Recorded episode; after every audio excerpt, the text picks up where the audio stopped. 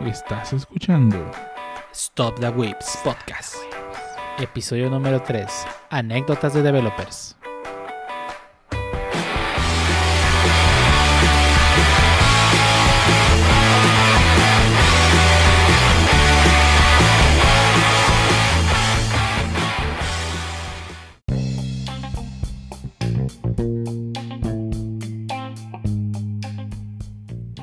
Bienvenidos a Stop the Whips Podcast, episodio número 3. Eh, ¿Qué es esta cosa que estamos grabando? Es un podcast dedicado a hablar de anime, internet, juegos, manga y demás cosas que les interesa a los whips. El día de hoy nos encontramos con un montón de gente aquí guardada en este pequeño mundo de internet y se van a presentar conforme eh, los voy viendo en el Discord. Bueno, ustedes no los pueden ver, ¿verdad? Obviamente, pero empezamos con el Jarvis. ¿Cómo te encuentras? Ah, muy bien, jefe. Ah, muy señor del calabozo. Ah, como ustedes saben, este pueden encontrarme como el Jarvis. Básicamente, mis redes sociales, si me quieren seguir, es el-jarvis93 en Twitter, harb1193 en GitHub. Y pues estaremos hablando de todos los temas que ya mencionó el amo y señor del calabozo. Procedo a pensionar a mi compañero, el Pancho. Hola, sí, yo soy el Pancho y estoy listo para hablar de cosas whips bien, como mi compañero no me presentó, yo soy Ángel, soy nuevo en esta emisión. Actualmente me pueden buscar como Ángel y Lee en GitHub y pues estoy encantado de pertenecer a este grupo. Y continuamos con mi compañero Medi Ninja. Hola Medi Ninja, eh, me pueden buscar así en Twitter como Medi Ninja o en GitHub como Medi Ninja. Va, falto yo, soy el Xotl, cada quien lo puede pronunciar como desee. Eh, y normalmente sí voy a estar en la mayoría de las redes sociales que tenga, eh, exceptuando las que piden menos de 5 caracteres, digo más de 5 caracteres. Por ejemplo, bueno, en la que más estoy activo es GitHub, pueden buscarme así, el usuario XOTL. Y bueno, pues empezamos. Eh, a ver, señor host. Sí, bueno, hoy les traemos unos temas interesantes, así que sin más preámbulos vamos a iniciar este podcast.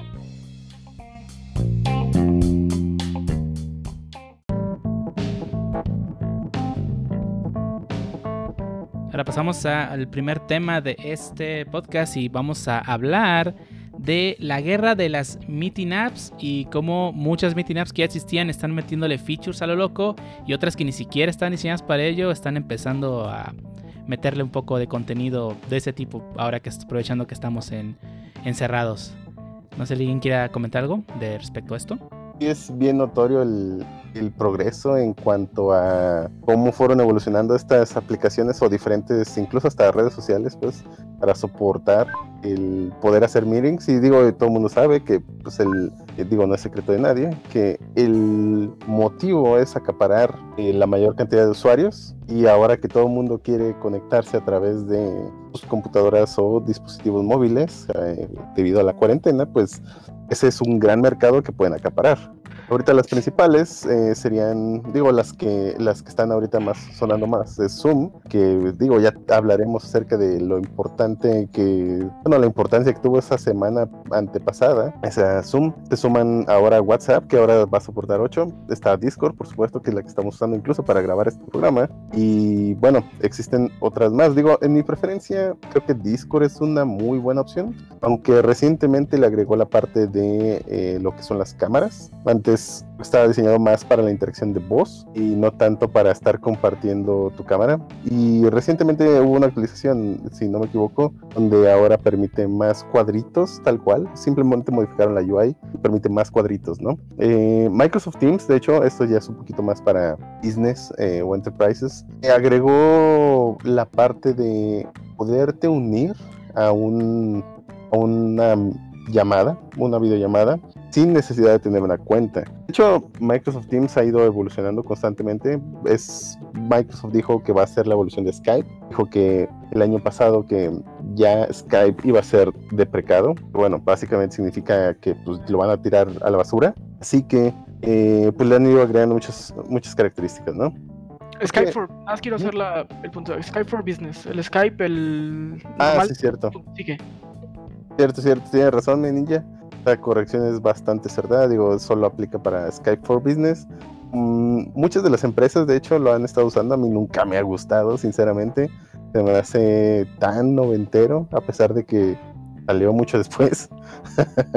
Eh, pero aún así, no sé, nunca me agrada, se me hace horrible, lento. Originalmente era Link. Sí, ya sé, Después pero compraron la marca Skype, lo, lo rebrandearon nada más a Skype for Business. Es un producto diferente a Skype en el fondo. Eh, en realidad, este producto nace de Link y estoy casi seguro que conserva mucho el código de Link. Sí, de hecho, por- no por algo está así de horrible. Bueno, a mí nunca me gustó. E incluso me acuerdo cuando hacíamos así como que las llamadas de grupos, estaba lentísimo y era un caos absoluto. Incluso saber exactamente quién estaba participando. Microsoft Teams ha hecho una, bueno, es una mejora al menos. Digo, no sé si alguien ya lo ha usado, eh, además de yo y Ninja y el señor host eh, llamado mm, Dio. Creo que te presentaste así. Sí. Bueno, eh, bueno eh, esas son las que, que conocemos. No sé si, eh, empezando por orden, eh, José, no sé si tú tengas alguna otra que no habíamos mencionado. Y por ejemplo, lo que viene siendo la parte de, no sé si recuerden, pero Cisco WebEx también este tiene una plataforma para estar este con llamadas. Eso se me hacía muy bien porque de repente pues sabías, bueno, también las demás tienen representador, pero ahí le delegabas a alguien todo el poder, ¿no? Este y Pero mí, requerías una cuenta, ¿no? Sí requerías una cuenta eh, y cositas así.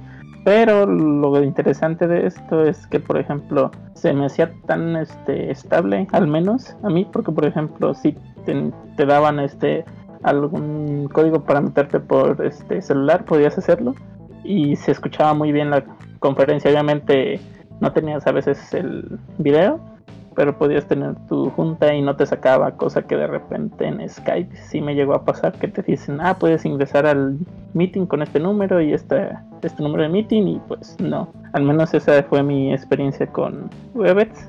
Y otra de las que también a mí sí me gusta es Hangouts, que de hecho es de las que más he tenido últimamente yo videoconferencias. El, Y- el negocio se llama Meets. Ah, Es bueno, un producto diferente. Sí, no, bueno, sí, Hangouts Meets. eh, y no se me ha hecho mal, de hecho, pues relativamente corre muy bien, muy decentemente. Y creo que sí también pudiera ser de las que están compitiendo. Una de las ventajas de Meets es que no necesitas apli- no tiene aplicación. Entonces siempre corre en web. Sí. Exacto. Y es bien Ah, estable en web. Bien, hecho, bien estable web. Microsoft Teams también lo probé en web y está bastante estable, ¿eh? me, me- me sorprendió bastante. Digo, no tiene uno que otro feature como el poder cambiar de fondo que se lo agregaron recientemente, pero web corre muy, muy bien. Digo, por ejemplo, en, en el caso de Discord, por ejemplo, web corre muy bien siempre y cuando no haya video o compartir cosas.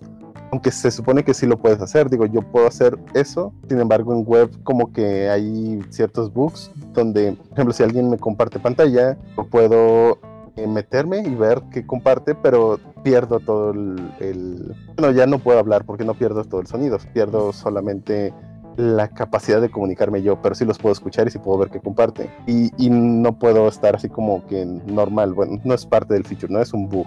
Bueno, no sé si ah, continuando eh, en ronda, este Pancho, no sé si tú con- ten- conozcas alguna que no se haya mencionado. Eh, no, no, no conozco ninguna otra. Sí, uso los más frecuentes que son Google Meet y Discord para mi día a día.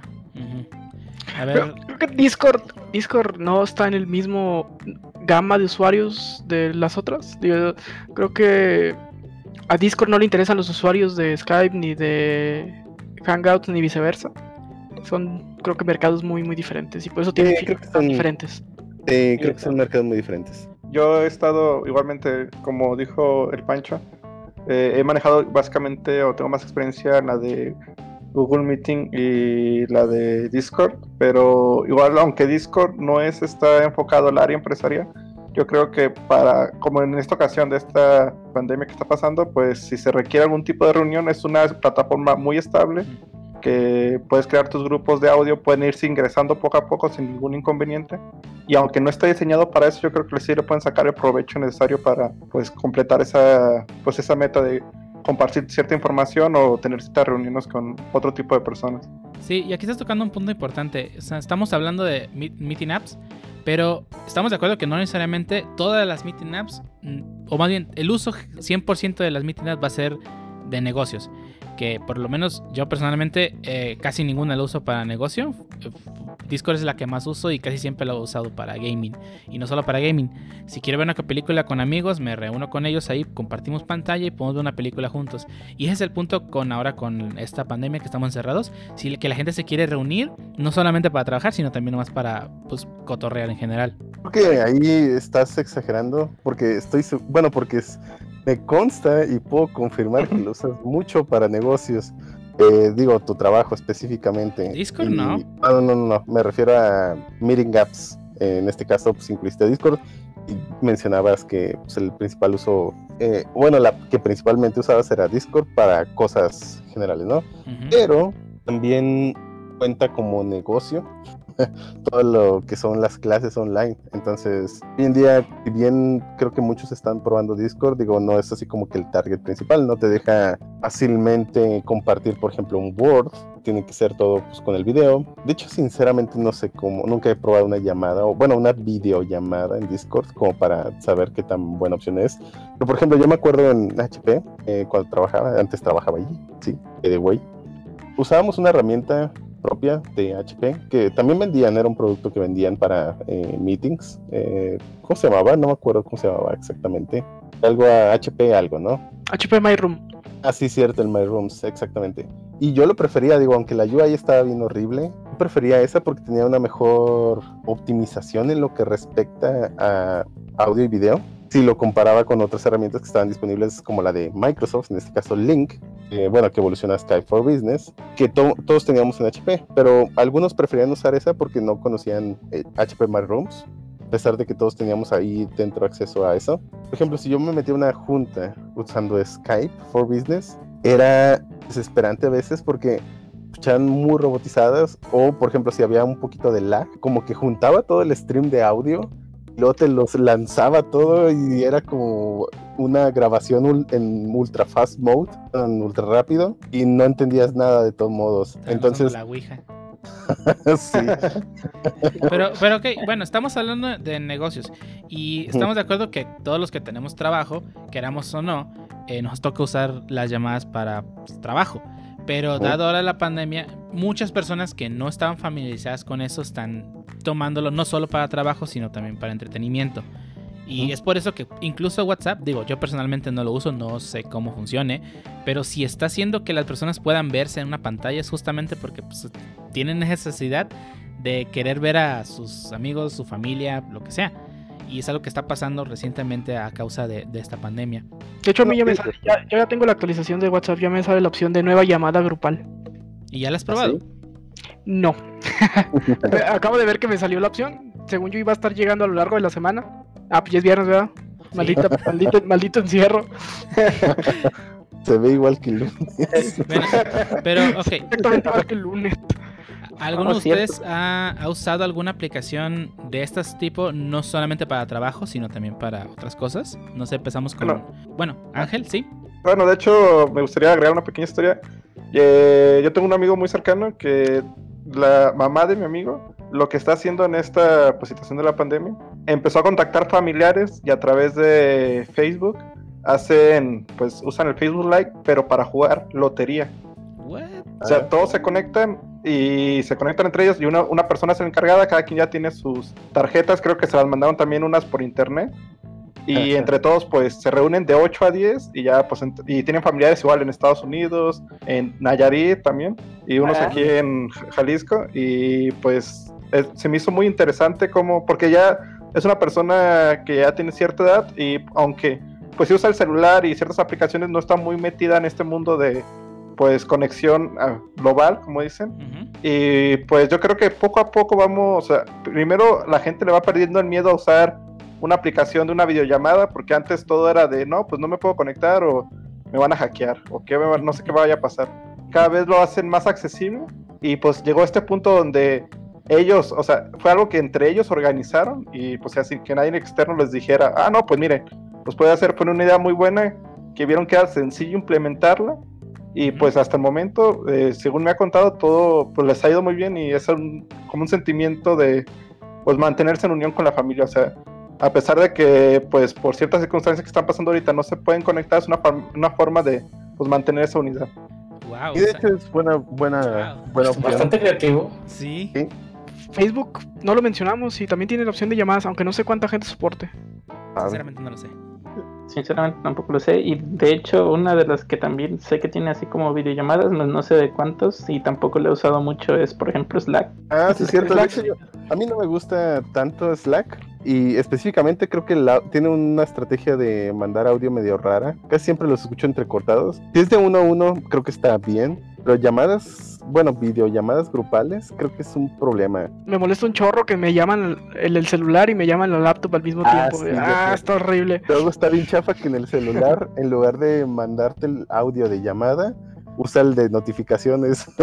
Al menos eso me pasa a mí en la aplicación, entonces está sonando el mi sonido de, notificación por default en lugar, del, ajá, en lugar del Ah, de bueno. llamada. Está bien chafa eso. Ahí, ahí, por ejemplo, no, no sé, bueno, yo no he tenido problemas en ese sentido, de hecho, pues conmigo jaló muy bien, pero era nomás una llamada, ahora sí que uno a uno, no sé. Sí, en uno a uno me funciona muy bien. Aún en paga está limitado a 15 personas. Y eso también, eso era lo que iba a mencionar. Eh, creo que 15 personas para una videoconferencia a veces termina siendo muy poquito, sobre todo en trabajo, pues. Y sobre todo en la que- situación que nos encontramos ahora. Ah, sí, sobre todo ahora.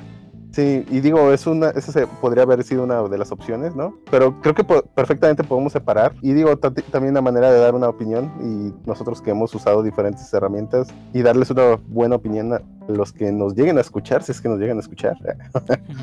Por ejemplo, yo, si es para el trabajo, creo que prefiero herramientas. Digo, si, si pagan, se están pagando Microsoft Teams, creo que es excelente opción para audio, bueno, para videollamadas y el límite es 50 personas.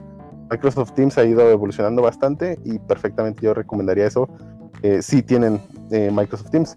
Eh, normalmente las empresas utilizan, bueno, he visto esto en diferentes empresas eh, donde contratan el paquete de Office 365.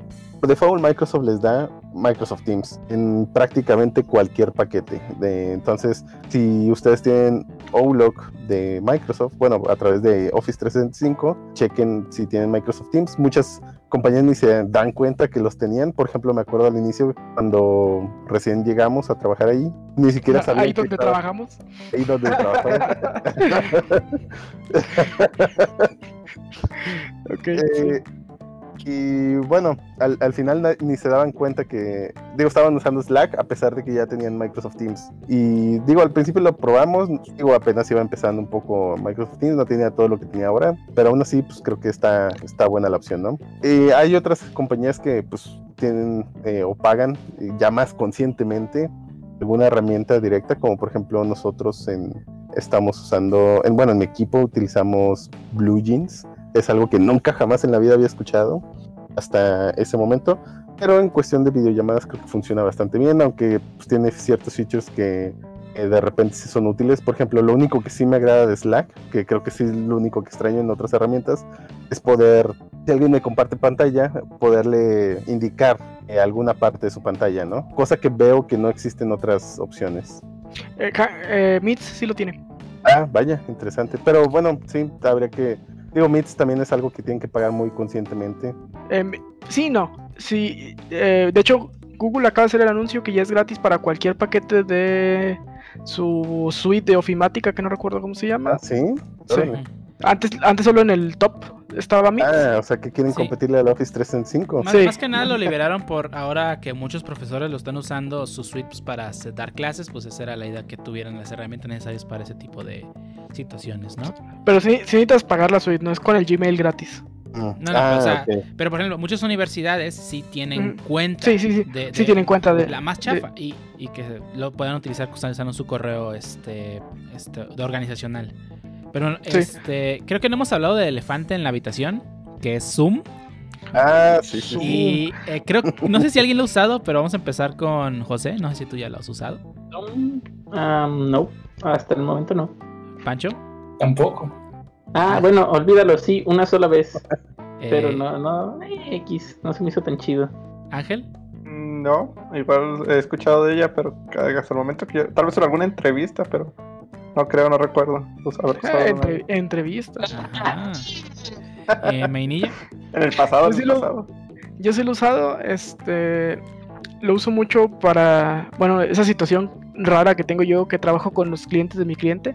eh, muchos tienen Zoom. Eh, nada, sí está chido. Eh, los problemas de seguridad, muchos de los que yo leí sonaban más a misconfiguration que a otra cosa. Porque, aunque sí es cierto que entrando al link puedes entrar a la llamada, puedes configurar un lobby que le avisa al dueño de la llamada si quieres que esa persona que se está conectando entre a la llamada o no. Puedes ponerle clave a la llamada, puedes hacer muchos cosas para meterle seguridad a la llamada. El problema era que todo eso está por default. Por default, digo, más bien no está por default. Por default está que la llamada es libre. Según recuerdo, la noticia, bueno, una de las noticias era que por default vendían tus datos. Ah, eso sí, Eh, sí. Es- ese era el problema Bueno, real. pero si Digo, eso viene en el contrato a la hora de instalar la aplicación, pues están en su derecho de hacerlo, al final de cuentas. Pero ¿qué datos? O sea, como los de Facebook. Ambiguo. Eh, de hecho, sí, creo que era algo así del estilo. Bueno, creo que simple y sencillamente no sabían que eso sucedía. Digo, al igual que en Facebook, o sea, Facebook siempre llegó a hacer eso, pero como nadie leía los términos y condiciones hasta que alguien lo leyó, dijeron, ah, caray, creo que sí es excesivo. Y entonces ahora sí hubo todo, todo esto, ¿no? ¿Qué pasó? Creo que algo similar le pasó a Zoom, donde pues vendían datos, obviamente estaba en el contrato y todo, pero pues aparentemente era algo excesivo, pero pues nadie se había dado cuenta realmente porque pues nadie se pone a leer normalmente sus términos y condiciones a detalle. Porque hay, hay gente que los lee, pero pues no les entiende realmente, digo, no tiene caso leerlos y no les vas a entender. Y ahí, Bueno. ahí- ahí- ahí está gente que se metió a las, por ejemplo, vi un par de notas de gente que se metía a las clases de Zumba y así que hacían por línea y grabó los videos y los está vendiendo así en internet, así está medio culero. Ah, bueno, What the fuck. ah, sí. Bueno, no sé, si que- ajá, no sé si alguien quiere agregar algo más antes de dar por terminado este tema. Yo nada más, eh, pues la, la pandemia va a cambiar varias cosas. eh, ya lo estamos viendo en nuestra vida diaria y lo vamos a empezar a ver en cómo van a salir aplicaciones que van a querer aprovechar o ayudar, digo, desde el punto de vista que lo quieran ver. A la pandemia, las aplicaciones de meetings fuera del trabajo estaban muy olvidadas y aún en el trabajo hay unas que estaban muy olvidadas y que llevan años funcionando muy feo. Esto por lo bueno, de lo malo lo bueno, creo que va a empezar a hacer que las, una verdadera guerra entre meeting apps y pues creo que el beneficiario aquí va a ser el usuario al final. Coincido. Por fin. Eh, y digo, como recomendación para todos que no están usando meeting apps para negocios o trabajo, sí le recomendaría mucho el uso de Discord para cosas más lúdicas. Discord y digo, no sé sinceramente cómo le hacen con Facebook para lo de la lotería, pero estaría interesante saber. Sí, eso me Creo que tal vez sea un Facebook Live, no estoy seguro, o no sé cómo se conectan, porque si mal no recuerdo, sí tienen como intercomunicación, porque tienen que pues estar comunicando, o no sé si solamente la persona que está repartiendo las cartas es la que comparte, pues la, ahora sí como dicen, la presentación, y los demás nomás lo siguen a través de Facebook Live. Igual puedo consultarlos y en, un en la siguiente sesión les puedo comentar cómo es la forma en la cual, qué tipo de mecánica utilizan para poder intercomunicarse entre ellos, como dicen. Eso me voló la tapa de los sesos. Sí. Bueno, ¿alguien más antes de cerrar? Pues yo, mi conclusión sería básicamente, pues como dice Medininja, es una situación que pues se va a ir- sigue creciendo porque es una necesidad que actualmente está en auge, que se tiene que cumplir. Yo creo que pues para todos los usuarios que sienten la necesidad o les gustaría estar más conectados con sus familiares, que no le tengan tanto miedo, que vean cuál es la versión o cuál y miren app es la que más acomoda, tanto sea pues lúdicamente como para videojuegos o si- simplemente para ver familiares. Hay opciones gratuitas, o sea, es- simplemente indagar un poquito más y pues no tenerle miedo a eso. O sea, es una herramienta que creo que le pueden sacar mucho provecho y en esta situación pues eh, los puede mantener más unidos tanto amigos como familiares. Bueno, y esto será todo por este tema. Si tienen algún comentario, recuerden dejarlo en alguna de nuestras redes sociales. Al final les daremos la información. Y de momento vamos a pasar al siguiente parte de este podcast, que es la sección de noticias.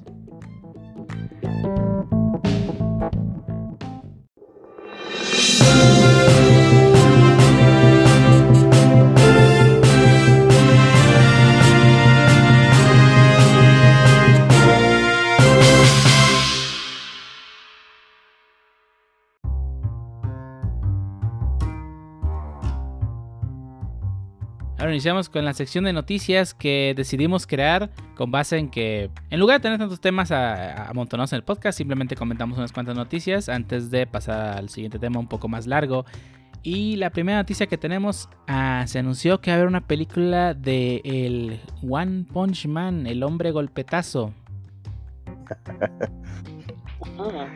Va, va- va a ser gringa, ¿no? O, si va a ser va a japonesa. ser gringa.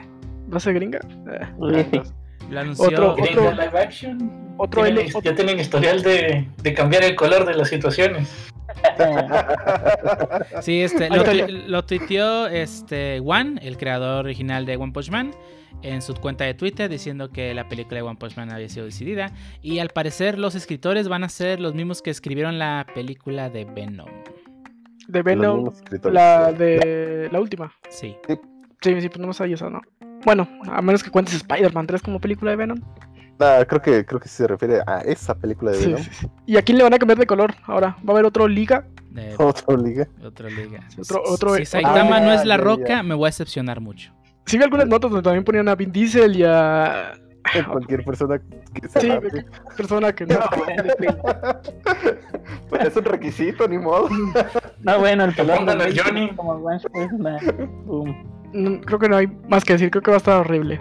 Shotul, ¿quieres leer la siguiente noticia, por favor? Ok. Bueno, de hecho, eh, tenemos dos noticias, anuncios de GitHub, aquellos que son developers específicamente. La primera es muy corta, básicamente GitHub anunció el 16 de abril, bueno, que a partir del 16 de abril, la parte de sponsors, no sé si conocían que era GitHub Sponsors, pero del, el año pasado se anunció que GitHub iba a tener una mecánica muy similar a lo que ahora es Patreon, pero ya directamente desde GitHub. Es decir, tú puedes en tu proyecto activar este botoncito de sponsor y puedes ya sea donarle una única vez a la persona para contribuirle o bien darle una aportación mensual. Funciona exactamente igual que Patreon en ese aspecto y pues la idea es que es, cada vez sea más común las personas que se dedican a open source, bueno, a proyectos de código libre o bueno, código abierto o open source, sean pues remuneradas de alguna manera por su trabajo, ¿no? Y que incluso llegue a, en los próximos años a convertirse en un trabajo ya más común, ¿no? O sea, porque normalmente ahorita, pues lo que se hace es, si tú tienes tu proyecto de código libre, pues básicamente lo haces en tu tiempo libre, ¿no? Y no hay una remuneración más allá de, pues, la increíble aportación que haces al planeta, ¿no? Básicamente. Pero pues ahora el proyecto es lo suficientemente bueno, pues te pueden aportar, ¿no? La, normalmente ocurre que los proyectos grandes pues son absorbidos por alguna empresa o empresas que empiezan a contribuir con algunos recursos, en este caso developers de tiempo completo, pero pues que son parte de esa misma empresa, ¿no? Pero pues le están pagando. Así que ahora va a ser una muy buena manera de hacerte de un dinero extra o dedicarte totalmente a ellos si tu proyecto es bueno. Pero la noticia, bueno, esto ya estaba desde el año pasado, la noticia es que ahora en México vas a poder poner tu tarjeta y te van a depositar directamente en México. La otra noticia de GitHub también es que cambian los planes gratuitos de Microsoft. Específicamente él menciona el, el Git- eh, un paquete llamado GitHub Teams, pero también afecta el GitHub Free, que es el nuevo paquete. que cambian? Pues básicamente eh, las organizaciones, no solo los usuarios, cualquier organización gratuita que estaba en GitHub ahora va a incluir eh, repositorios privados ilimitados, con- bueno, con usuarios ilimitados, y van a incluir pues básicamente todo lo que originalmente le pertenecía solo a los usuarios free. También los de- desarrolladores individuales ahora van a poder tener pues colabora- colaboradores ilimitados también. Básicamente pues da muchos features si ustedes estaban usando una organización ya sea pequeña o grande, pero que eh, estaban usando el paquete gratuito, van a poder ahora usar eh, muchas más cosas para sus proyectos privados como GitHub Actions, que es una de las principales características nuevas que llaman la atención. Y esto es a partir de abril 14, básicamente. Eso es de GitHub. La siguiente noticia es... Ah, se perdió. Tenía aquí Francisco, las digo, noticias. Pa- Pancho, perdón. ¿Nos puedes leer la siguiente noticia? Claro. La siguiente noticia es el regreso triunfal de Splatoon. Hace un, un día o dos, no recuerdo exactamente, acaban de anunciar que en conmemoración del aniversario de, de las... Bueno, no, de, no aniversario, perdón, no del aniversario, sino que van a revivir el primer Splatfest con el que se inició Splatoon 2. Va a ser una conmemoración especial. Van a rehabilitar la demo gratuita para que cualquiera que no tenga el juego y quiera jugar un rato puede descargarla y jugar online con demás jugadores. Ya la rehabilitaron, de hecho desde ayer al menos. Excelente. Ah, y además Splatoon va a estar en oferta, al menos la versión digital, mientras esta demo esté activa. ¿Y qué más? ¿Regreso triunfal? Preguntaría yo. Regreso triunfal. Ah, sí, bueno, al, al menos en mi opinión personal, creo que Splatoon es un juego maravilloso, pero ¿Eh? hace falta que Nintendo lo mantenga más tiempo. Creo que tiene mucho potencial como para dejarlo morir tan solo después de dos años de servicio. Y de hecho yo lo compré no hace mucho y, y sí me decepcionó un poco que ya no haya tanto movimiento. Pero no sé si sea un tal cual un regreso triunfal. Bueno, por la, por la noticia no es un regreso definitivo, simplemente va a ser un Splatfest adicional, más no sabemos si debido a la aceptación de este evento vayan a revivir completamente los Splatfest o simplemente se quede en este y ya. Ojalá lo ¿Ya revivan. jugaste, Pancho? ¿Cómo? ¿Ya jugaste? No he jugado recientemente. Tengo que desoxidarme para el- esta celebración. Y más que nada siento yo que Nintendo quiere quitarle el protagonismo a Ninjala, que también está próximo a su lanzamiento y a su beta abierta. Sí, Y de hecho esto me llamó mucho la atención, qué casualidad que eh, decidieron reavivar el Splatfest justo cuando Ninjala anunció su beta. Oh sí, extrañas coincidencias. Ninjala no es de Nintendo. No. No, es de Ah, otra sí compañía que se llama Gunjo. Son ajenos a Nintendo, pero pues su juego es básicamente la misma modalidad. 4 contra 4 en equipos. Y el estilo visual es muy parecido también. Pe- Pensé que era de ellos porque el estilo visual es muy similar. Sí, pero no. Eso es lo curioso. Ah, bueno, Pasando a la siguiente noticia, José, no- nos gustarías, digo, perdón, el Jarvis, ¿nos gustarías leerla? No te preocupes. Ah, bueno, básicamente tenemos que la serie de anime de Promised Neverland, no sé si recuerdan, se recuerdan de ella. Ah, básicamente la segunda sesión ha sido retrasada para ¿Sesión? enero. Temporada. Temporada, bueno, season, como lo quieres decir, bueno, fue retrasada para enero del 2021. Esto, pues durante, pues como todo, eh, ahorita, porque COVID, ¿no? Este, básicamente, eh, al inicio ellos tenían planeado que toda la adaptación del manga pudiera salir este para octubre, en la temporada de octubre, pero pues al parecer ya no. Y han hecho un pequeño retraso, pero al parecer pues van a tratar de que se vuelva a ahora sí a salir al aire la temporada 1 al menos para poder este quien no la haya visto pueda, pueda volver a checarla. Y eh, pues básicamente este la primera temporada estuvo en enero del año pasado. Y pues estuvo en varias plataformas de streaming como Crunchyroll, Funimation y demás, ¿no? No sé si alguien quiera agregar este, su opinión personal ahora sí acerca de esta serie, que realmente a mí no me tocó verla, pero he recibido varios comentarios que realmente tengo que verla y que está muy, muy, muy buena. ¿No has visto The Promise Neverland? Nope. Por favor, salte del Discord y vete a verla ahorita. Terminando el podcast, te vas a verla, ¿Por favor. dio, por qué él dio la noticia entonces? Porque no había nadie más. Pero sí, definitivamente duele que le hayan retrasado junto con todos los animes más de la temporada que ya se han retrasado y los que están en emisión están por ponerse en pausa. Definitivamente sí es un golpe a, la animación japonesa. Creo que me voy a ver orillado a leer mangas. Si One Piece se puso en pausa, ya todos se van a poner en pausa. es Está correcto. el manga de One Piece, tienes tarea, Pancho. Mucha tarea. De hecho, Ah, sí. mi opinión sobre la serie, a mí me la recomendó Pancho. Y cuando me la recomendó, eh, lo que me dijo, no, pues son unos niños que están en un orfanato. Dije, ¿y eso qué tiene que ver? Dije, no tienen nada de acción. O sea, pensé que era. O sea, dije, pues no va a ser una serie pues tan llamativa. O sea, el mensaje principal que, o como me lo planteó él, dije, pues no, no tiene como que esa sensación de ser un anime que trascienda mucho, pero es un- la historia que tiene, sobre todo el sentimiento de que se sienta, o sea, no es como un shonen donde dices, ah, pues puedes sal y pégales a todos. Acá todos son vulnerables en cierto momento y pues, tiene una trama muy interesante que, pues la verdad, yo con ansias ya estoy esperando la segunda temporada. Ah, o sea, estás diciendo que la recomendación del Pancho estuvo en duda. Bastante. No bastó su palabra. Más bien, como lo planteó, no me, o sea, no supo vender la serie. Pues es difícil venderla sin dar spoilers. Sí, es, es- es una serie que tienes que ver fresco para que de verdad te atrape. Bueno, este, pasamos Den a la- la... No, que le den la oportunidad del primer capítulo y si no les gustó, ya. Bueno, ¿El si primer capítulo más? Bueno, yo que pasa- yo ya la vi. la- Me refiero a la siguiente noticia, si puedes Ah. leerla. Pues más que nada, eh, Animal Crossing se está vendiendo como pan caliente. 5 millones de ventas en el primer mes. 5 millones de copias, perdón. Con eso hay más probabilidad en el mundo que te encuentres con alguien con Animal Crossing que con COVID. Está cabrón eso. Sí. De hecho, o sea, fun fact, este tipo de, de números que saca normalmente en Japón, por lo general se refiere a copias físicas, no copias digitales. Lo cual Uh, no desconocemos cuál es el número real, ya que por lo general no reportan las copias digitales. Oye, y digo, hay que, hay que reconocer que, bueno, más bien hay que mencionar también que está agotado, por ejemplo, aquí. Hace poco el Main Ninja se unió al Animal Crossing y pues básicamente fue imposible conseguirlo físico, así que lo compró, lo compró digital. De hecho, también lo compré digital y, y sé de otros más que lo compraron digital. Entonces, sinceramente yo creo que eh, la cantidad de copias digitales ahorita excede por mucho a la, ca- la cantidad de copias físicas.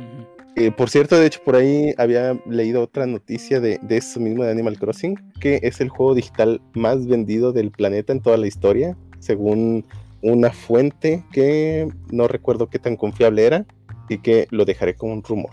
Por arriba de GTA V, creo, creo que era el pasado. Pues eso Creo dijeron, que- no, no sé cuáles eran los pasados. Déjame ver Tal si la nota la tomaste de Nintenderos que dice que, bueno, es en este mes, la que de mayo, el que mayores ventas digitales en consola que tiene. Ya luego le siguen el FIFA y otros juegos digitales, pero sí, este mes fue... Creo que, creo que lo que se o refiere no es en cuanto a volumen de ventas total, sino al volumen de ventas en un mes. Porque sí, GTA se vende Mm, mucho quizá. y se ha vendido por durante muchos años. Pero que este ha llegado a una cierta cantidad en un solo mes, creo que es el récord que se refiere. Sí, 5 Eh, millones de ventas sí, en un solo creo que, creo que ahí fallé al leer la nota completa. Esos, esos encabezados son tan tentadores. Sí. bueno, y pasando a otra Yo noticia dejé de leer de- Nintenderos porque se volvieron muy shitposteros, básicamente. o sea, abusan mucho del clickbait y sus noticias son le dan mucha vuelta al asunto. Ay, dime No que, que web de noticias no abusa del clickbait. Ah, Pues, sí. eh, Nintenderos ha, empe- ha empezado a usar mucho desde que lo empezaron a sponsorear. Antes era mi página de noticias favorita y ahora me he cambiado a Nintendo Live. Que si más bien no, no está exento de clickbait, tiene mucho menos. Y que Nintendo Live, Nintenderos nomás les copia las noticias. Que podría Ah, estar sí. anunciando aquí. Para cerrar la nota, más bien, eh, compre Animal Crossing, está chido. Es un juego muy diferente. La parte de que todo sucede en tiempo real te hace hacer una mecánica que no había sentido yo en, algu- en otro juego, en el que pues no, no te puedes sentar 40 horas y terminarlo de, de jalón. Tienes que estar haciendo cosas todos los días, lo cual se me hace bastante padre, algo diferente. Es mi primer Animal Crossing y sí, también esa mecánica al principio, sobre todo el primer día que juegas, es así como que, ¿qué? Ya no, no puedo seguir jugando y me tengo que esperar al día siguiente, pero ya después le empiezas a agarrar así como que el ritmo y, y está bastante entretenido. Ya encontré la noticia, by the way. Dice, esto viene de una página llamada superdatasresearch.com, es un blog. Bueno, en la sección de su blog de esa misma página, dice que ha vendido más copias, más unidades digitales en un, en un solo mes. De hecho, específicamente lista las 5 millones que cualquier otro juego de consola en la historia. Eh, supongo que digital, por supuesto. Eh, que anteriormente estaba mantenido por Call of, Du- Call of Duty Black Ops 3, según dice la misma nota. Bueno, continuemos. todos, me vale verga lo que digan. Bueno, bueno, siguiente noticia. Bueno, eh, sí, yo continúo con la siguiente noticia. Igual va bastante de la mano con la anterior, con Animal Crossing. Y es hablar un poco de su nueva actualización. Los jugadores frecuentes pues sabrán que hace unas semanas hubo una, un evento de evento de Pascua que era juntar huevos y se- juntar ciertas completar ciertas misiones con ellos. Actualmente ya salió una acaba de salir una nueva actualización este jueves 23 de abril y pues contamos con nuevas mecánicas como son más ventas de flores, ya tenemos un nuevo compañero que va a estar apareciendo que se llama Gandulio de vez en cuando. También te va a vender lo que son los, los arbustos y agregaron una nueva mecánica para lo que viene siendo el museo, que eso sí se me hace muy llamativo. Va a haber, de vez en cuando, va a aparecer un personaje que es un zorro que te va a estar vendiendo posiblemente material de, o sea, sean pinturas, sea material como para completar el, lo que es el museo. Y pues tienes que averiguar si ese material es real o no, ya que como ya están los insectos, los peces y también lo que viene siendo los fósiles, ya hay una nueva sección que van a ser como para pinturas y tienes que completar esa misma. Eh, actualmente vienen nuevas actualizaciones. Esta es la primera, que es básicamente orientados a más a las flores y a las plantas. Y lo siguiente va a ser actualizaciones para el museo y la temporada de bodas, que sería hasta el primero de junio. No sé si alguno de ustedes ya ha podido probar las nuevas actualizaciones. Sí, ya. Y digo, va por el Día de la Tierra. Creo que no se ha mencionado mucho porque pues COVID. Pero sí, y bueno, no sé si lo de Gandul es por Gandaya ah, o algo, no sé. Pero sí, de hecho me ha agradado y ese tipo de eventos creo que van a mantener bastante vivo a Animal Crossing. Y, por ejemplo, a mí creo que eh, me agrada esa mecánica de que pues, tienes siempre algo que hacer en el, en, el juego todos los días, aunque no tengas que, aunque no puedas dedicarle a lo mejor cinco horas, digo a aquellos que les gusta con hardcore gamers y quieren jugar así como que mucho tiempo, muchas horas. Eh, en algunos casos lo pueden hacer, ¿no? Digo, puedes remodelar toda tu isla quisieras, pero pues a mí me agrada esa mecánica de pues haces eh, algo y no te olvidas del juego. Y estos eventos perfectamente ayudan a nunca olvidarte del juego, pero que lo sigan haciendo y no lo abandonen como Splatoon 2. y bueno, pasando allá a la última noticia que tenemos. Al parecer Nintendo confirmó que hubo un breach de seguridad donde se expusieron 160 mm, mil cuentas que, que hayan estado linkeadas con el Nintendo Network ID y que sus passwords fueron reiniciados por la misma compañía para todos los que fueron afectados. Así que si eres de los afectados vas a tener que reiniciar tu password. Lo cual se une una vez más a la lista, otro punto a la lista de las veces que se ha, sido hackeado alguna red. Como cuando fue hackeada la red Xbox o la vez que... La vez que se cayó todo Xbox Live o la vez que hackearon y que robaron muchas cuentas de PlayStation. De PlayStation no fueron cuentas, fueron tarjetas de ah, crédito. Perdón, estuvo peor. Sí, estuvo peor, fueron tarjetas de crédito, tienes razón. Pero sí, eh, eso significa que le tienen que echar más ganas a seguridad cada vez las empresas. Pero bueno, esto sería todo por la sección de noticias y vamos al siguiente tema de este podcast.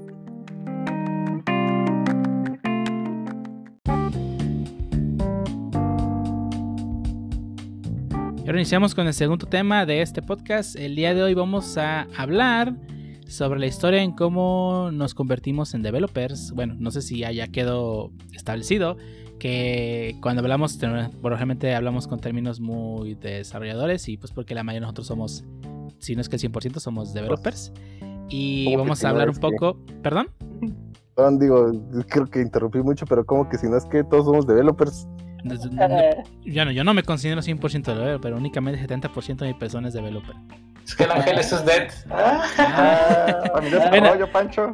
Independientemente de eso, se ha notado mucho de lo cuando hablamos, que somos developers. Y el día de hoy vamos a hablar un poco sobre cómo nos convertimos en developers, cómo llegamos a esto. Y si alguien que está interesado en ser developer, pues qué, qué pasos puede seguir. Los buenos pasos y los malos consejos, pues no los sigan. Y si está estudiando la carrera, pues qué puede hacer para que ¿Qué te puede ayudar en verdad a, triunfar, verdad? Y empezamos con la primera pregunta y vamos a empezar con este José Jarvis, perdón. Y vamos a hablar cuándo se cuándo iniciamos en esto de ser developers.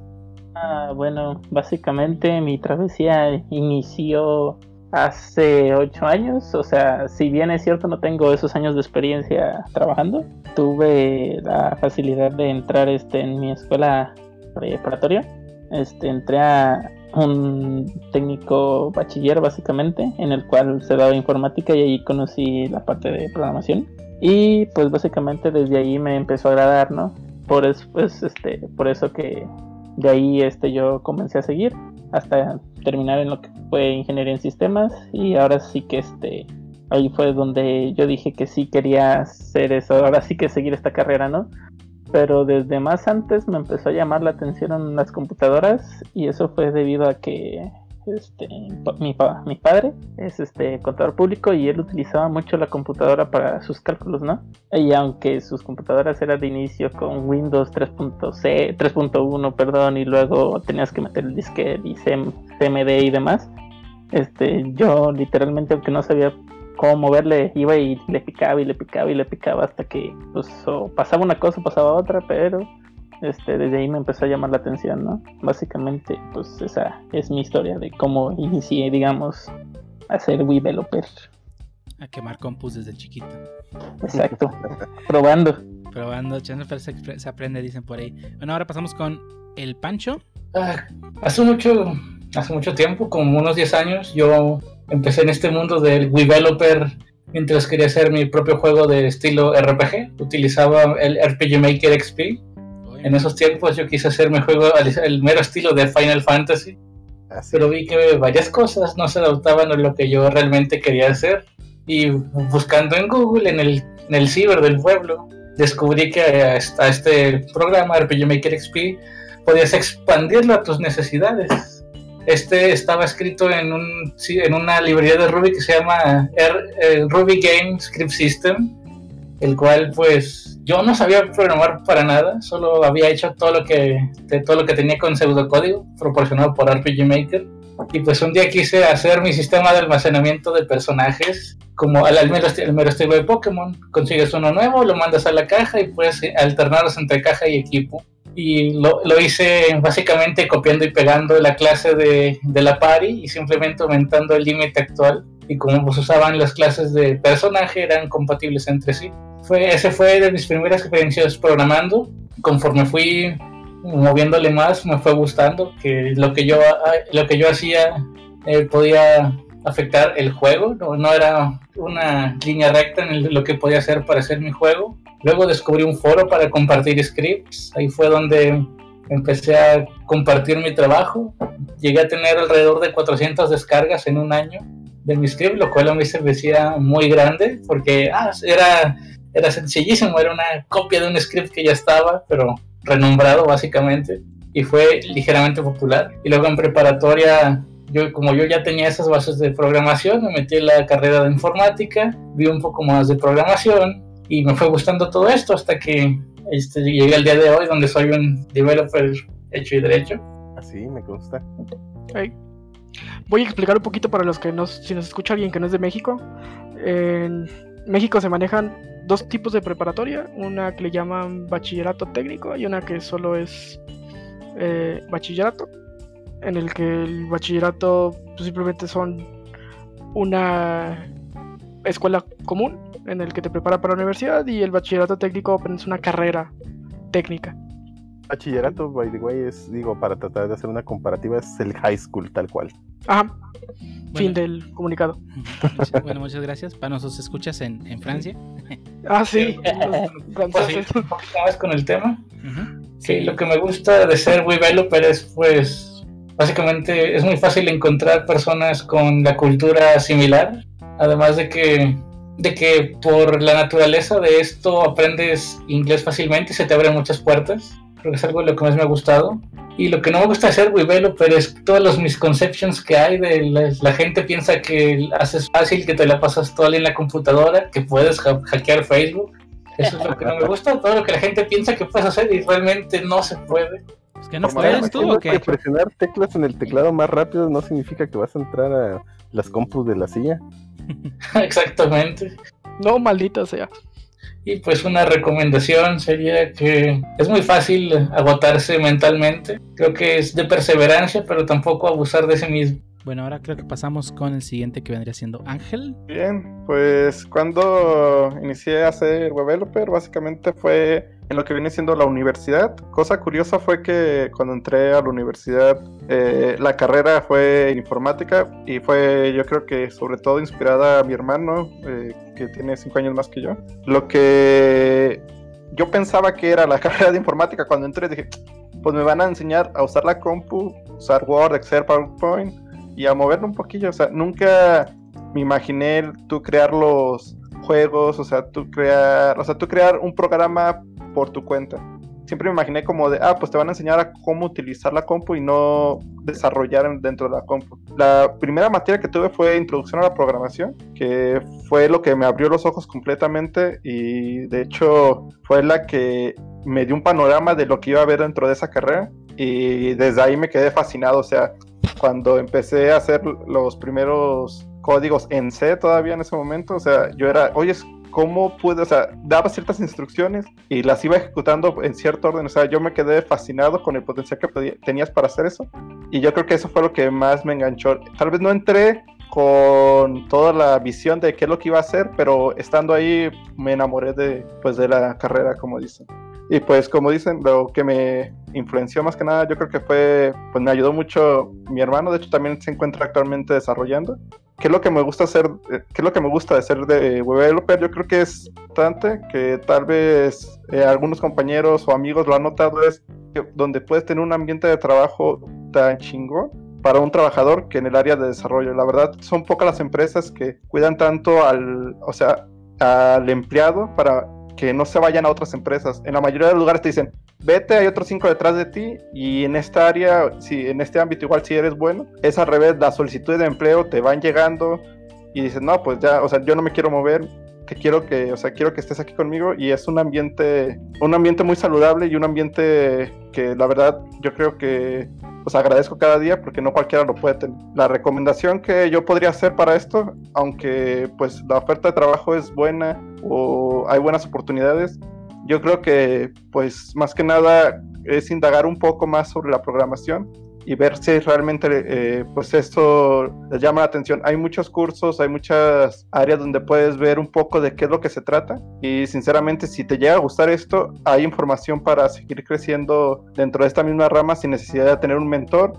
Con las redes sociales, con internet, pues puedes seguir avanzando. Sí, es una, una carrera muy privilegiada, di- diría Como dijo, comentó Mainilla la, la vez pasada, el, el podcast pasado. Y hablando de Mainilla, Mainilla, ¿te continúas tú? Sí. Eh, bueno, cuando empecé en esto, pues yo creo que cuando tenía como 12 años que me metí a un curso de Pascal que dieron en mi escuela. Uf, Eh, sí, eso habla de mi edad.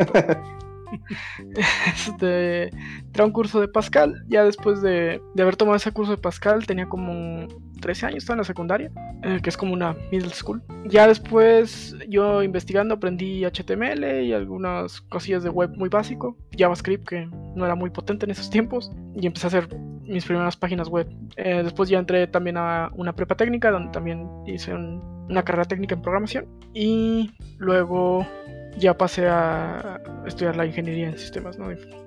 Como creo que todos. Cuando me di cuenta que esto es lo que quería hacer, que influyó en la decisión, creo que tuvo mucho que ver que tuve contacto con computadoras desde muy chavito. Mi papá llevaba, eh, tenía home office, pero en ese tiempo el home office es que tenía una computadora en la oficina y otra en la casa. Eh, entonces pude No, tocar. las laptops creo que no eran tan Sí, no. Era más barato comprarle al trabajador en ese entonces una computadora para su trabajo y, y darle una para exiliar a su casa. Pues, supongo que era mucho más barato que comprar laptops en ese entonces. Empecé a tocar la computadora con Windows 3.1, de hecho, eh, empecé a picarle y me fue gustando. Y ya cuando aprendí a programar después, pues, ver que lo que hacías tiene una representación en, en algo, pues estaba, se me hizo bastante chido. ¿Qué me gusta y qué no me gusta? Me gusta mucho el cómo esta carrera te reta mucho. Creo que todos los días tengo un reto nuevo o algo que aprender, ya sea de la parte técnica o no. Y eso, eso me gusta mucho. Que no me gusta, eh, tristemente, entre más avanzas en tu carrera, cada vez programas menos. es lo, lo que menos me gusta. Pero creo que supongo que en todas las carreras pasa, en el que más vas avanzando en la carrera y te vas despegando un poquito de operaciones, supongo. Supongo que en todas las carreras pasa. ¿Una recomendación? Eh, la recomendación es, si les gusta, háganlo, pero si no les gusta, busquen otra cosa. Eh, realmente creo que es una carrera en la que te tiene que gustar lo que haces, te tiene que apasionar para poder continuar en esta, eh, porque sí es muy frustrante a veces esta carrera, entonces si no te gusta, generalmente son los que nunca avanzan. es como el meme del viejito y soy programador. programador es- no, es estres- no es estresante ser programador, 27 años y un viejito ahí en la imagen. Sí, Sí, clásico. no lo hagan por dinero. Digo, yo sé que es muy, ahorita es muy bien pagado ser programador, pero la neta sí conozco programadores por dinero y pues eh, ni ganan tan bien porque ni son buenos. Sí, de hecho, ah, ahorita tocamos esos temas. Creo que ese sería un buen tema para otro podcast en el futuro. Porque sí, digo, creo que es muy variado. En, hay muchos temas al respecto. Todo lo que es la comunidad de, eh, de desarrollo y, y no solo desarrollo, sino hay más en el aspecto de IT o tecnologías de la información. Eh, pero bueno, yo específicamente, pues mm, inicié no- la universidad, básicamente. Eh, aunque no diría que desde el primer semestre, sí, ya sé que tampoco en el segundo, en el segundo tampoco programé, casi, creo. Pero en el primero no lo cuento porque cuando terminé de cursar, eh, si bien según, según eso un profe nos intentó dar como que un preview de qué era programar, sinceramente no le entendía nada. De hecho, tuve tantas dudas eh, de lo que explicó que en un momento pensé que a lo mejor no era para mí, pero pues de hecho no decidí abandonar la carrera solo porque dije, ah, va a estar bien difícil decirle a mis papás que siempre no. Entonces, eh, continué, pero pues, digo, al final me terminó gustando y ahora sí aprendí. Y realmente qué bueno que no lo dropeé, porque me gusta muchísimo. Y digo, como me di cuenta que era lo que quería hacer, bueno, empezando primero, lo influenció, pues que ahora sí que me voy a la parte más eh, básica de los whips. Y simple y sencillamente a mí me gustan mucho los videojuegos. Que ah, quiero algún día hacer uno. Sí, Pancho, no digas nada ahorita.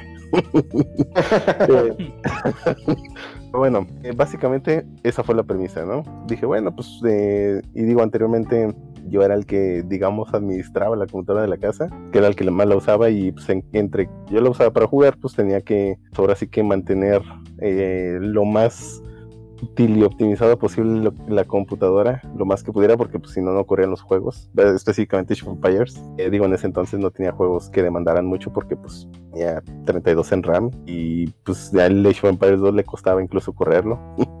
Pero bueno este entonces digo entre que pues dije ah bueno pues le sé mover más o menos a la compu y me gustaría aprender a hacer videojuegos lo único que sabía de hacer videojuegos era que existía algún tipo de técnica mágica llamada programación que tenía que aprender.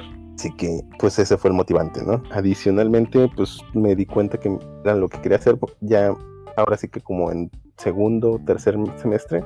En segundo dije, bueno, ok, creo que sí puedo aprenderlo. En tercer semestre empecé a, eh, bueno, a finales del segundo semestre y, y, pues básicamente todo el tercer semestre ya empecé a disfrutar la programación, tal cual. Realmente comparto el, eh, lo que decía Meninilla, Ninja, perdón. el hecho de que constantemente tengas algo nuevo que aprender me, me agrada muchísimo. Eso, eso para mí hace que no solo no me aburra, sino que siempre es algo interesante de hacer. De hacer cosas nuevas. Todos los días puedo levantarme y decir, hoy puedo hacer algo nuevo, diferente.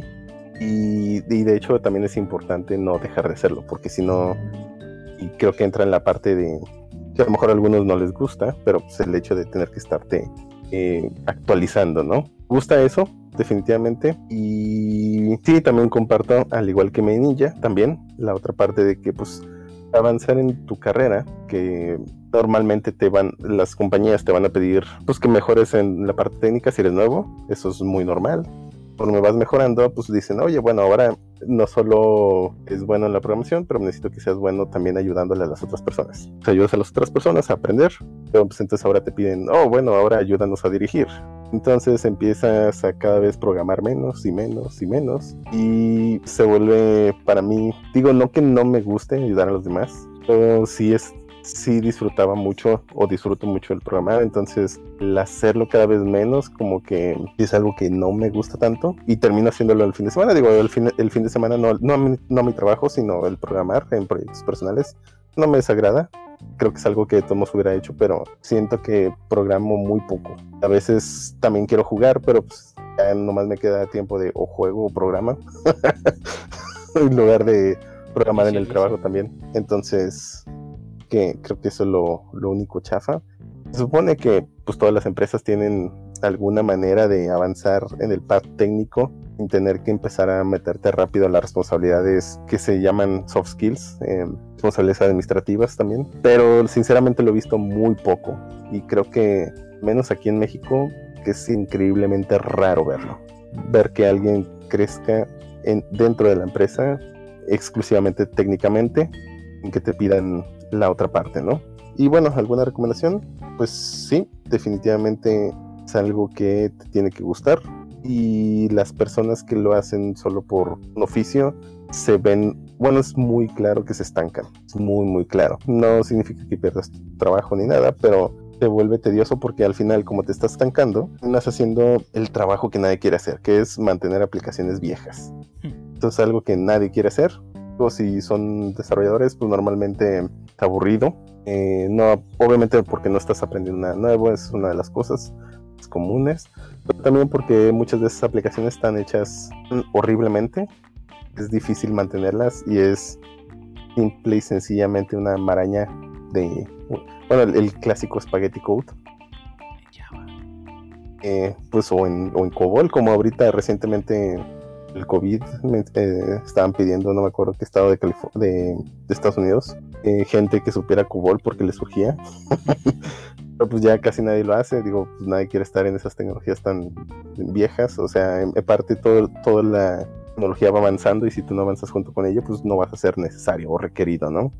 Y de hecho es algo que puede pasar, si, si esa tecnología es totalmente abandonada, como en este caso COBOL, digo, bueno, sí, técnicamente no está totalmente abandonada porque pues, están pidiendo que supiera COBOL hace unos momentos, hace un mes o menos, pero sí reduce significativamente el mercado, ¿no? El haber menos proyectos para COBOL significa que puedes, digo, no, es normal que la industria de IT manejen por proyectos, entonces va a haber cada vez menos proyectos de esas tecnologías viejas, todo va a avanzar hacia lo nuevo, hoy en día cada vez avanza un poquito más hacia la parte web, la parte móvil, si no sabes eso, pues cada vez te vas a ir rezagando un poco y cada vez avanza pasa hacia las partes de saber inteligencia artificial, de machine learning, el famoso, y pues si no te mueves hacia allá, pues cada vez va a haber menos proyectos para eso. Eh, para eso otro que sí ya sabías, ¿no? Y bueno, eh, recomendación, pues lo diría más general. Es la misma recomendación de Meninja. Te tiene que gustar tu trabajo, pero creo que lo diría más general y no solo para development.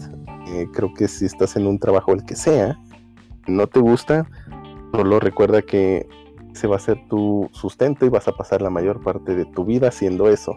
Si no te gusta, pues tu calidad de vida va a ser muy mala. Eh, así que pues búsquense algo o aprendan algo que sí les guste y que puedan servirle oficio, ¿no? Bueno, sí, es mi nota. De acuerdo con, con eso, te debe gustar lo que haces. Y vamos a volver de nuevo con José, Jarvis, perdón, ya que Nai siguió las instrucciones de que les íbamos a preguntar poco a poco. y, él fue el único que acató las instrucciones, así que vamos a volver con él para que... a mí nadie me preguntó. No, bueno. ah, bueno. Bueno, bueno. Eh, como gordo en todo vámonos. Todo bueno, José, este, ¿cuándo te diste cuenta que, que esto es lo que querías hacer? ¿Qué es lo que te gusta? ¿Qué es lo que no te gusta? ¿Y alguna recomendación? Bueno, creo que cuando me di cuenta, básicamente es.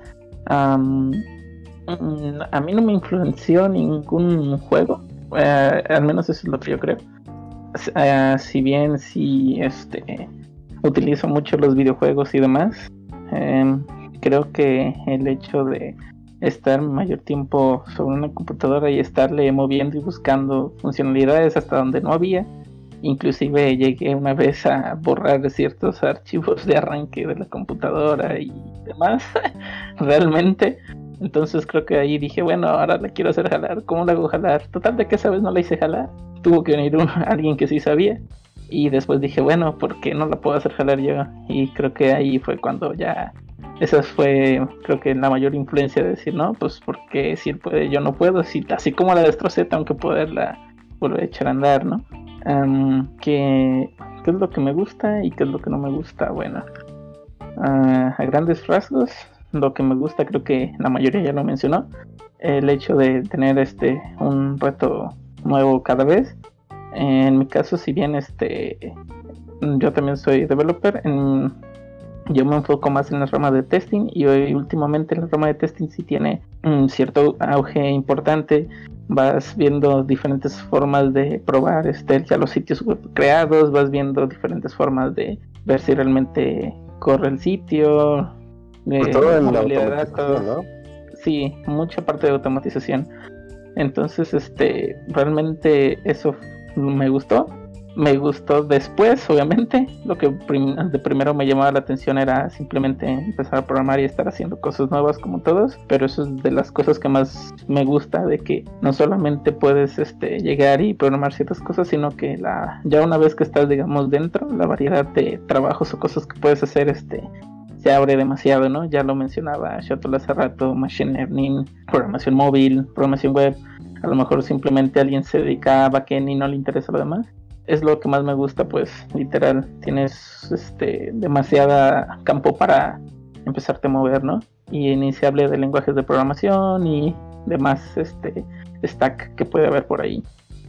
De las cosas que no me gustan, también creo que ya se mencionó básicamente la generalización. Este, bueno, eh, tú puedes arreglar mi impresora. Sí, sí puedo. Pues seguramente porque eres ingeniero en sistemas. Sí, la puedo arreglar, pero el ser ingeniero en sistemas no quiere decir que la pueda arreglar, aunque sí sé. O sea, me remonto al meme del negrito de Hombres de Negro, ¿no? Así. Ah, pero sí, este, mm, cosas así, cosas de generaliz- generalizar también, este, mm, a lo mejor puede, puede ser el caso de alguno de nosotros o de otros programadores, el que generalicen de que el, el simple hecho de que una persona sea así no sea sociable es este también una de las cosas que me molesta. Puede, no, el ser sociable es muy ambiguo. Puede ser que simplemente porque no te habla a ti, no quiere decir que no sea sociable, simplemente no te quiere hablar o no le ve el sentido a lo mejor de tener una conversación con esa persona. pero Entonces, sí es de, de los mismos intereses, ¿no? Digo, Sí, y puede, grupos incluso dentro de los developers, ¿no? Sí puede llegar a, pasar, entonces sí es como que ah, mucha generalidad, inclusive, no sé, pues es de las cosas que puede llegar más a molestarme, pero fuera de eso, mm, creo que todo en general está bien, ¿no? Y ah, también, este, de alguna de las recomendaciones, este, básicamente tenemos, bueno, al menos en mi caso, mm, tienes algunos semestres, inclusive ya si estás cursando la carrera como tipo común, tienes tiempo de ver si realmente es lo que te gusta, si no es lo que te gusta, pues ahora sí que no nos prives de un buen arquitecto, de un ingeniero civil, de un licenciado en turismo, ¿por qué no? Si realmente a lo mejor esa es tu, tu área, ¿no?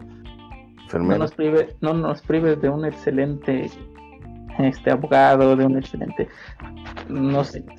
Eh, ahora sí que ya tuviste tiempo para verlo y si realmente quieres este seguir esta carrera, ah, ahora sí que mm, pues no es más que echarle más ganas, como se dijo Medinilla hace rato, este en algún momento llega a ser este frustrante, pero pues creo que una vez de que aunque tengas, llegas a tener esa perseverancia y logras el objetivo, ahora sí que toda esa frustración se convierte en logro e inclusive este te ayuda en parte del ego, ¿no? Bueno, al menos a mí me ha pasado de que no puedo, no puedo, y una vez que, que logras, o sea, me siento súper poderoso y así.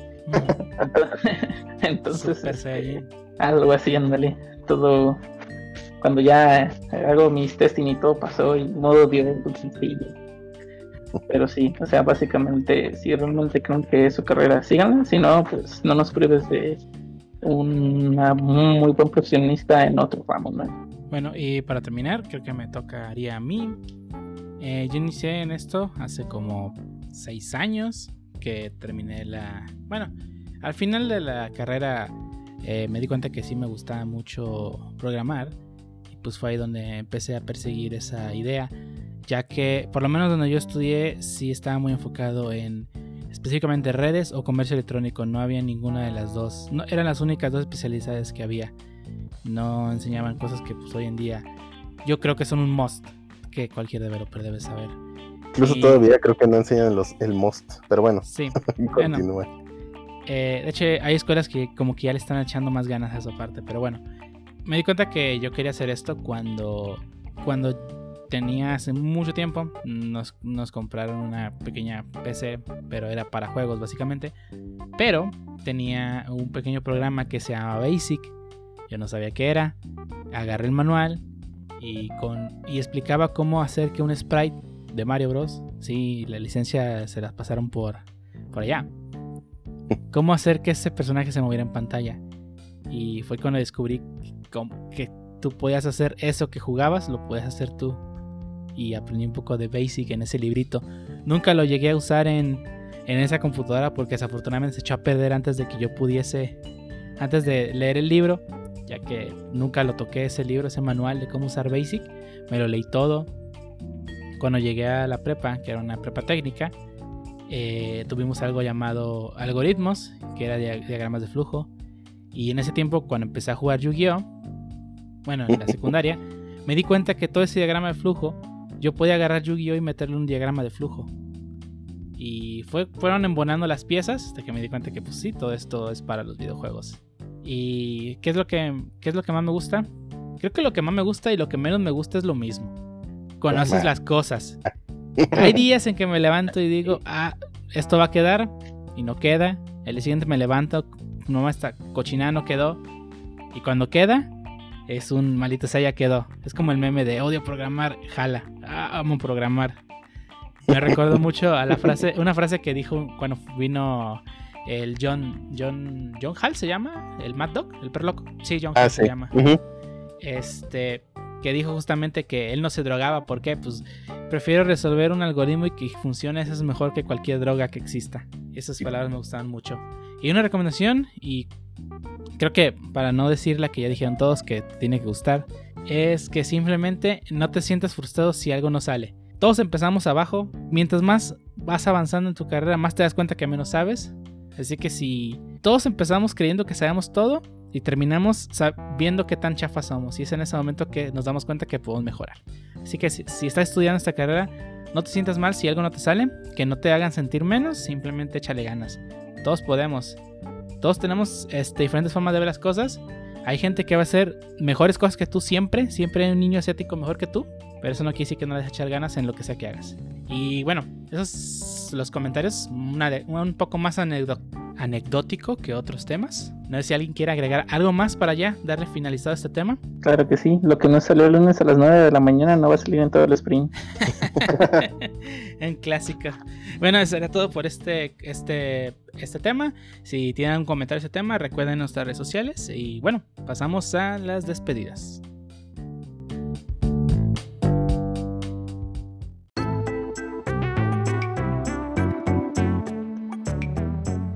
Y ahora estamos en la parte final de este podcast. No sé si alguien quiera o tenga algo que recomendar a sus pues, escuchas antes de dar terminado este episodio. Eh, pues que nos sigan escuchando, si quieren. Da. Este, igualmente, este, si tienen alguna recomendación o algún tema que quisieran que tratemos, adelante, este, mándenlo por las redes sociales. Realmente estamos abiertos a cualquier tipo de tema. Sí, de hecho es, es buen punto. O sea, eh, digo, apenas son nuestros primeros podcasts, entonces nos interesaría mucho saber sus comentarios. O si quieren que hablemos acerca de un tema les interese, pues perfectamente pueden comunicárnoslo y estaremos bastante agradecidos que nos lo digan. Y cualquier también cosa que po- podamos hacer mejor, no les haya gustado, háganlo, por favor. ¿Alguien más quiere recomendar algo? Bueno, es cierto, este, pueden eh, eh, descargar la Quackbot por si alguien no la ha descargado. También están en nuestras redes sociales. Pueden hacer todo eso. Ya por el pancho. Ahí. A mí me pueden encontrar en Twitter, arroba francisco-ontv, para cualquier cosa. Bueno, no estamos grabando las despedidas, pero mu- digo, la, ¿dónde los pueden encontrar? Pero muchas gracias, Pancho. Que lo sigan esa recomendación de Pancho. ¿Ah? ¿Por qué no?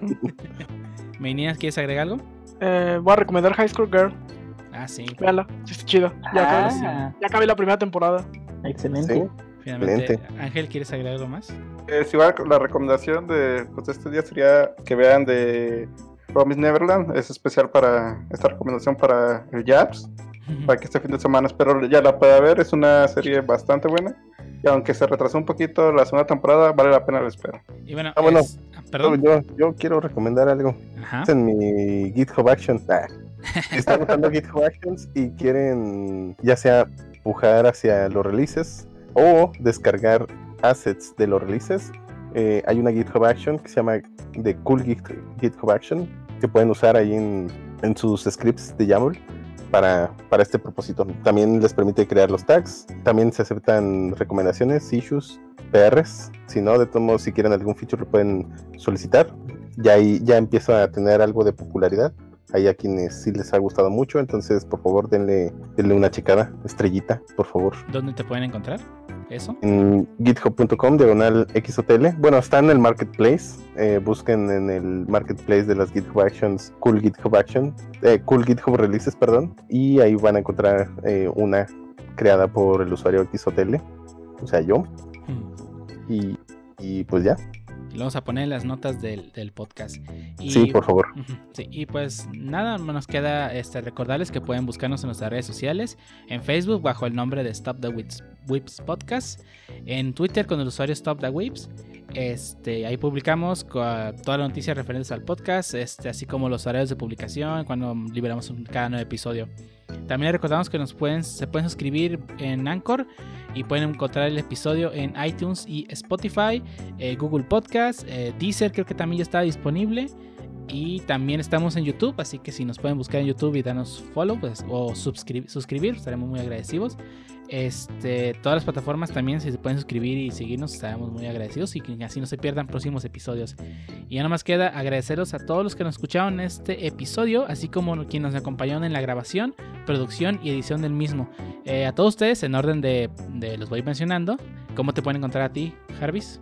Bueno, me pueden encontrar en Twitter como el-harvis93 y en GitHub me pueden encontrar como harv1193. Este, ahí estaremos al pendientes de ustedes. Este, también cualquier este em, feedback o recomendación pueden mandármelo, no hay ningún problema.